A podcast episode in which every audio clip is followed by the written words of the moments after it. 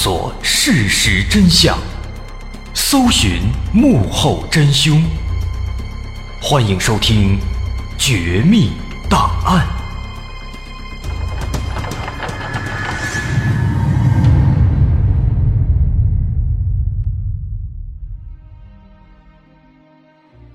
还原事实，探索真相。欢迎来到我们今天的《绝密档案》，我是大文。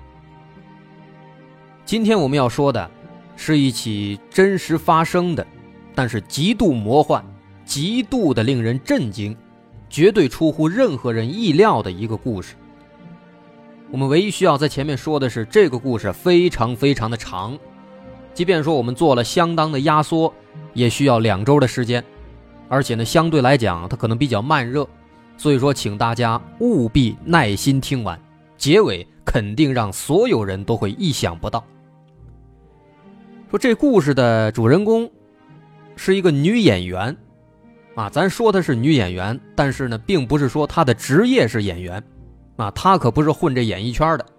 但是呢，我相信，就算说是专业的演员，听闻了这位的精彩的演技之后，那肯定也会自叹不如。那我们这位主人公到底是演了一些什么东西呢？简单概括，这位演员啊。他自导自演了三场婚礼，利用自己的精湛的演技，诈骗了总价值高达三千万人民币的婚庆服务，把国内的一家一流的婚庆团队耍的是团团转，甚至让这家婚庆公司打那之后从此寒心，在二零一八年初退出了婚庆行业，让很多业内人士蒙羞。啊，一句话描述。这位的编故事能力，可能让诸多一线的影视编剧都自叹不如。但在这儿呢，我们需要注意的是啊，说这个人他骗的不是钱，他骗的是服务，啊，这是很奇怪的一点。如果说是为了钱，他完全可以直接去骗钱，但是呢，他却从婚庆公司那儿骗了一大堆价值高昂的服务。当然，在这个过程当中啊，婚庆公司为提供这些服务也是付出了千万元的代价的。那么，这个女人她到底为什么要这么做呢？她的身上又有着什么样的故事呢？咱们今天来说说。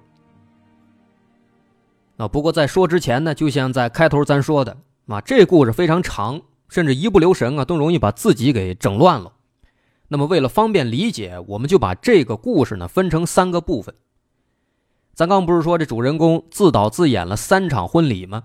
咱们就以这三场婚礼作为主线，咱把第一和第二场婚礼划分为这故事的第一部分，把第三场婚礼呢单独划成这故事的第二部分，最终的真相揭秘，咱们给它划成第三部分。另外需要说的是，这个故事啊，它毕竟是真实发生的，而且我们这属于采集的一手资料。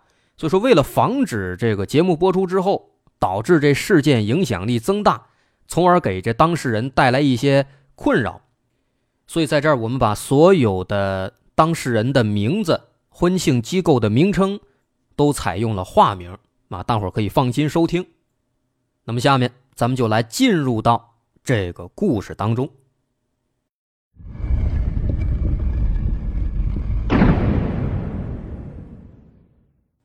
说，在四川省的成都市，原本有这么一家婚庆公司，它的名字叫“幸福时光婚礼馆”。这个婚庆公司呢，在当地还挺有名的，承办过不少大中型的婚礼。那么，这个婚庆公司呢，是由一个叫做小小的一个女生创办的，另外跟她一起办的呢，还有她的一个朋友，哎，俩人一块干。那么，这个小小就是咱们今天的主人公之一。说这故事呢，发生在二零一五年，那年有一个要结婚的新娘，叫做安妮，啊，这也是化名，也是主人公之一。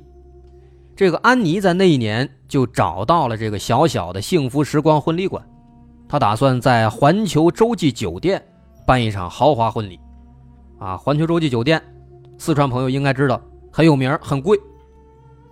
说那么当时安妮找到这个小小他们之后啊。双方就聊嘛，沟通，那么在这个聊的过程当中啊，安妮渐渐的发现，小小这帮人呢挺好，大伙儿聊得开，挺投缘，所以当时呢就很爽快的给这个幸福时光婚礼馆付了这婚礼定金，来打算就让他们给办这婚礼了。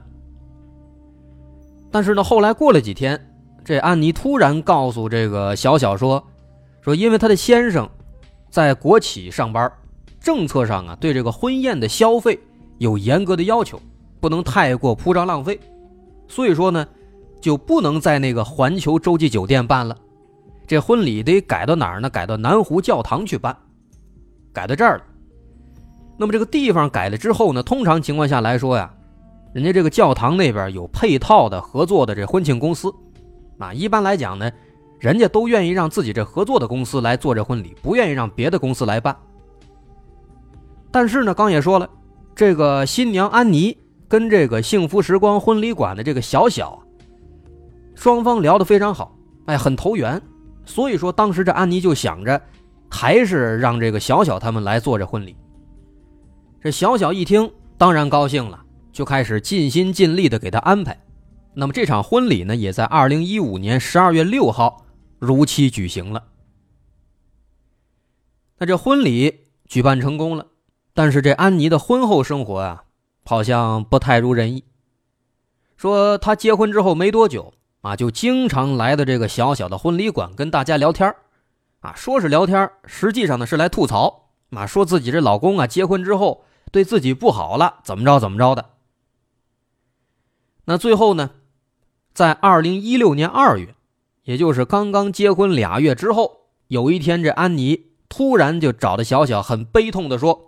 说坏了，我老公出轨了，无法忍受，要跟他离婚。那后来真离婚了。离婚之后呢，小小他们很同情这个安妮，安妮呢也经常来的这个婚礼馆跟大家诉苦聊天。那渐渐的，大家之间的关系越来越熟，成了朋友了。甚至后来呢，这个幸福时光婚礼馆啊救了一条流浪狗，这个安妮。还帮着给寻找一些领养的热心人士，那所以说呢，时间长了，大家沟通的多了，这个幸福时光婚礼馆的工作人员，他们都觉得这个安妮呢，是一个善良活泼的女孩，只不过呢，她有点不幸运，遇到了一个那样的渣男老公。那日子就这样渐渐的过着。两个月之后，有一天，这安妮突然很高兴的来到婚礼馆，跟大家说：“说，哎呀。”我终于找到自己人生当中的真爱了。这个男生呢，姓叶，咱们就叫他叶先生。这个叶先生跟这安妮其实上学的时候就认识了。从上学的时候呢，这叶先生就默默的喜欢这个安妮。到现在十几年过去了，当这叶先生得知安妮过得不幸福，还离了婚之后，就第一时间联系到了安妮，说没有关系。我愿意来接这个盘，啊，我愿意接受你，并且许诺要给他一场非常盛大的海外婚礼。那么，这个婚礼馆的小小他们在得知安妮的这个消息之后啊，都由衷的替着安妮感到高兴。而安妮呢，也打算自己跟叶先生的这场更加盛大的婚礼，也让小小他们来帮着办。这地点选在哪儿呢？选在了泰国的苏梅岛。那么这场要在泰国苏梅岛举办的海外婚礼，就是我们前面提到的第一场婚礼。那么接下来咱们就来展开来说说这第一场婚礼苏梅岛这场婚礼的故事。说这时间一晃来到九月份，安妮就找的小小说：“说我跟叶先生把这婚礼的时间定好了，十一月七号在苏梅岛。”举办婚礼，而且呢，这个安妮还大方的决定，说想在九月中旬邀请小小他们一起先去一趟苏梅岛，去玩玩，顺便呢，也可以让小小去考察一下这个婚礼的场地，提前布置一下，安排一下。而且这场出行的这个费用，机票、住宿什么的，安妮全都包了啊，这是表示感谢。那么，按照大家的约定，在九月八号这一天，安妮要和叶先生一起来婚礼馆，先交一下这个婚礼的定金，然后呢，哎，大家商量一下这个婚礼的大致安排。可是到了九月八号当天，这一天呢，安妮给小小转了十万块钱的这个婚礼定金，并且呢，为了让小小放心，还把这个转账截图发给小小看了看。但是发过来之后呢，到了下午该见面了，安妮这边有突发情况了，这个叶先生的大伯突然住院了，所以说呢，安妮和叶先生要先去医院去看大伯。同时呢，因为叶先生在医院附近的一个高档酒店里边有一个长租房啊，长期租的那个酒店房间，所以呢，大家约定，要不然这样，既然下午没时间了，晚上，晚上九点钟，让小小他们呢直接来酒店，咱们在酒店见面再商量，就不去婚礼馆了。毕竟这医院离婚礼馆太远，他们这儿又忙，可能赶不过去。这小小他们一听呢，表示理解，没问题啊。毕竟人家确实有事儿，而且呢，自己这婚礼馆的确离得太远了，所以在当天晚上九点钟，小小就准时带着自己的团队成员去到了这个高档酒店。但是他们来到酒店之后啊，却只看到了安妮，没有看到叶先生，怎么回事啊？一问啊，安妮说，叶先生呢，因为这个大伯病情比较严重。需要在医院留着照顾，实在是走不开了，所以只能自己过来了。啊，不过这也没关系。小小呢，很快就和安妮商量好了这个婚礼的预算和时间，最后算下来，预算大概是八十万，时间呢还是原定的十一月七号在苏梅岛举办婚礼。那么这些细节确定好之后呢，小小他们就回去了。在回去这个路上啊，小小跟这团队的成员之间还商量呢，说：“你看这叶先生真是有钱啊，能够在这么高档的酒店有长租房，收入肯定不低。再加上这个小小这婚礼，你看预算就八十万，所以这个叶先生啊，肯定是不差钱的人啊。这安妮也真是捡到宝了，咱们自己公司呢，哎，也能挣一大笔钱。所以当时大伙儿都非常高兴。但是啊。”小小是万万没有想到，这场婚礼，他并没有那么简单啊。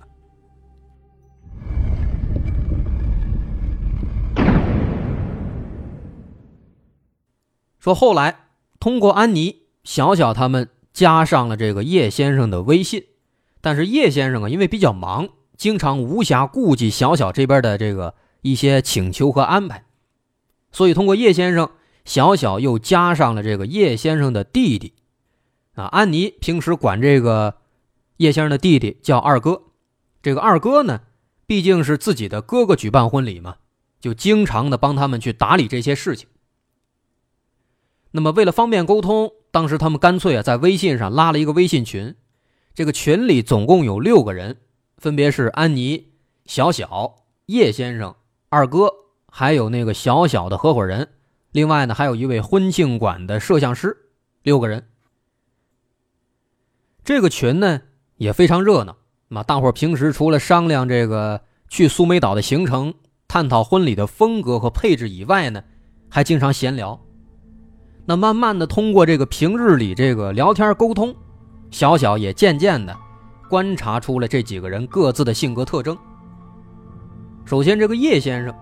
这叶先生呢，可能是因为平时工作太忙了，所以在群里不怎么说话，但是一说话呢，总是一针见血，还有那么一点冷幽默。另外，这二哥呢，他倒是非常活跃，经常在群里边开玩笑啊、唱歌啊、闲聊啊，哪儿都少不了他。但是呢，时间长了以后啊，小小对这个叶先生和二哥呀，唯独有一点感到很奇怪。就是他发现啊，这两兄弟他们发的这个语音消息，听起来总感觉声音不大清晰，而且模模糊糊的，有点说不上来的奇怪的感觉。那后来呢，这个小小专门就问叶先生说：“你们这个语音怎么光听不太清呢？模模糊糊的。”这一问啊，才知道原来啊，这个叶先生和这二哥他们用的手机呢，是一个挺贵的一个诺基亚的一个什么什么型号。这个手机呢，功能特别强大，哪儿都好，唯独就是这话筒不太好，所以说这手机啊发语音的时候，哎，经常会感觉挺模糊，听不太清。那之后呢，在着手准备苏梅岛这场婚礼的过程当中，有一天，这个安妮又高兴的来找小小了。什么事儿呢？小小说说这个叶先生啊，打算除了这个苏梅岛这场婚礼，在澳门那边再举办一场，哎，总共举办两场婚礼，而且澳门那边选的这个地点呢，是澳门的永利皇宫酒店。为什么要在这儿再办一场婚礼呢？因为这个叶先生他是这个永利公司的股东之一，这个叶先生自己在这个成都这儿开的公司，和这个永利公司那边还有这个合作关系，所以当时这个永利皇宫酒店那儿啊，他们作为这永利公司旗下的这么一个酒店，听说叶先生要结婚了，就主动邀请他们来澳门再举办一场婚礼，而且这个婚礼的费用由这个酒店来全权赞助。不需要叶先生花一分钱。那么，既然有这样的好事举办两场婚礼，而且这第二场婚礼还不需要自己掏钱，安妮当然高兴了。而且呢，他也希望这个澳门这边婚礼的这笔钱让小小他们来赚，哎，让小小他们来全权负责这场婚礼。这个酒店呢，直接把这婚礼的钱交给小小这个婚庆公司就可以了。那这个。小小当然高兴了，哎，就非常开心的答应了。那么在这儿，咱们要说的，要在澳门举办的这场婚礼，也就是在开头我们提到的第二场婚礼。不过呢，这第二场婚礼的故事，还没开始，在这儿呢，只是作为一个小插曲，暂时插入进来了。那么按照他们的计划，九月十二号这一天，他们是要坐飞机去苏梅岛。考察这个第一场婚礼的场地的，做婚礼的前期工作，而安妮呢，之前也说了，她答应这一次来苏梅岛来考察，这一次呢，全当来玩，而且费用由安妮自己掏。所以呢，在九月十二号这一天，小小他们早早的把这个行李就收拾好了，准备出发了。但是啊，刚要出门，遇到了一个非常尴尬的问题，什么问题呢？这个机票啊，当时是安妮找航空公司的朋友帮忙给预定的，但是啊，这个朋友操作失误，把他们这机票订到第二天去了，成了九月十三号出发了。那没办法了，他们只能等到第二天，九月十三号。但是等到第二天九月十三号了，一帮人刚刚到了机场，这二哥这边又来消息了。二哥说啊。说之前咱不是决定说去苏梅岛举办婚礼吗？其实去苏梅岛举办婚礼这个事儿呢，是我们演的一场戏，并不是说真的要去苏梅岛举办婚礼。为什么要演这个戏呢？因为二哥他们发现啊，这个安妮的前夫在找私家侦探偷摸的调查这个安妮。为什么呢？因为前夫怀疑安妮在离婚之后偷偷的转移婚内财产。那么，为了保护安妮，二哥和叶先生就故意跟外界透露说，他们要去泰国苏梅岛办婚礼。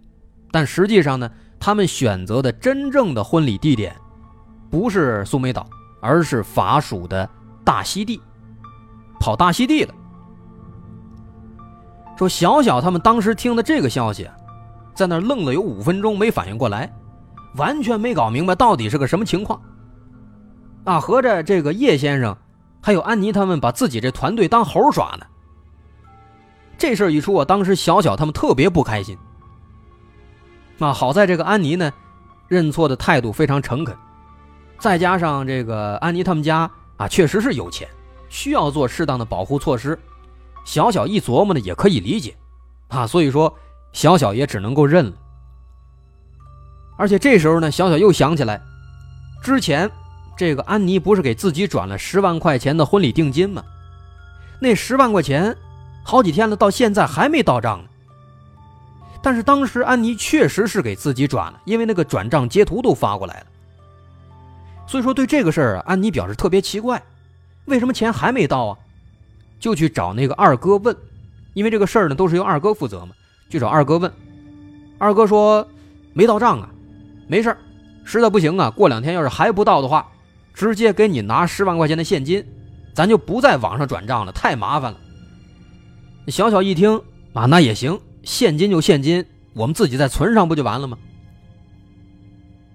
那与此同时呢，经过小小和澳门那边那个婚礼承办酒店那边协商，澳门那边那个第二场婚礼，大概的预算也定了，大概在一百八十万，啊，也非常贵了。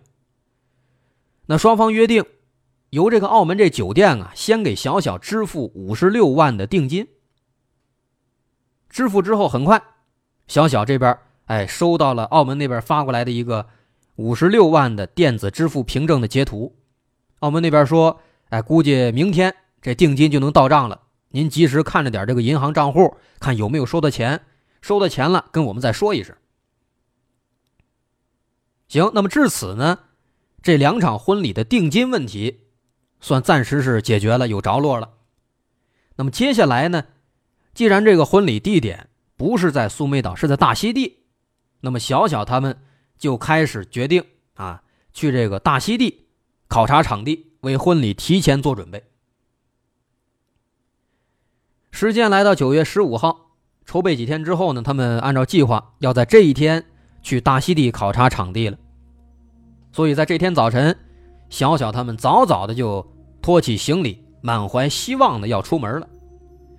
但这前脚刚迈出去，二哥那边又来信息了，说坏了。咱们这个去大溪地的机票啊，超售了，被航空公司改的第二天了，今天走不了了。得，这机票又出问题了，那等着吧，等到第二天再走吧。结果呢，还没等到第二天，当天半夜，小小又听说说这安妮和叶先生吵架了。为什么吵架呢？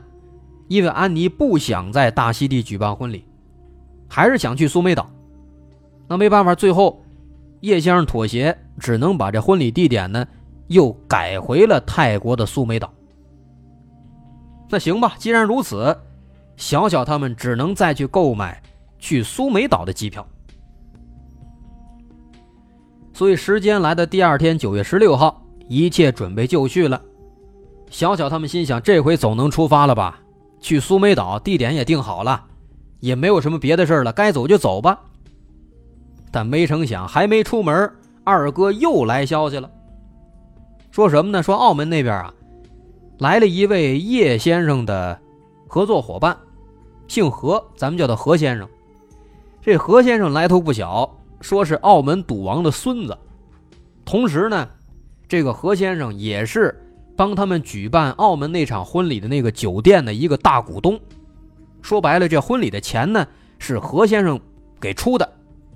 那既然如此，既然人家给出钱，而且现在又来到成都来看他们了，那叶先生理应过去接待。可如此一来呢，叶先生就没有办法跟着去苏梅岛了。那没办法，大伙只能再等几天，等这事儿解决了，大伙一块再去苏梅岛。所以他们又等了一天，隔了一天，到了九月十七号。九月十七号，何先生送走了。叶先生没事了，安妮也没事了，小小他们也都收拾好了，这回能出发了。但结果刚到航空公司，航空公司来短信了。这短信上说呢，说这个您所乘坐这航班因为机械故障延缓起飞，到晚上才能起飞。所以说呢，这又飞不了了。那这回啊，小小有点坐不住了。这怎么接二连三的光出问题？连着三天了，始终没能起飞。再加上之前的两笔定金呢，一笔说给现金，另一笔说马上就到了。但是现在好几天了，这一笔都没收到，这到底是怎么回事呢？怎么回事啊？您别急，这后边的故事还多着呢。稍后下节咱们接着说。我是大碗。如果您喜欢，欢迎关注我的微信公众号，在微信搜索“大碗说故事”，点击关注即可。那么稍后咱们下节再见。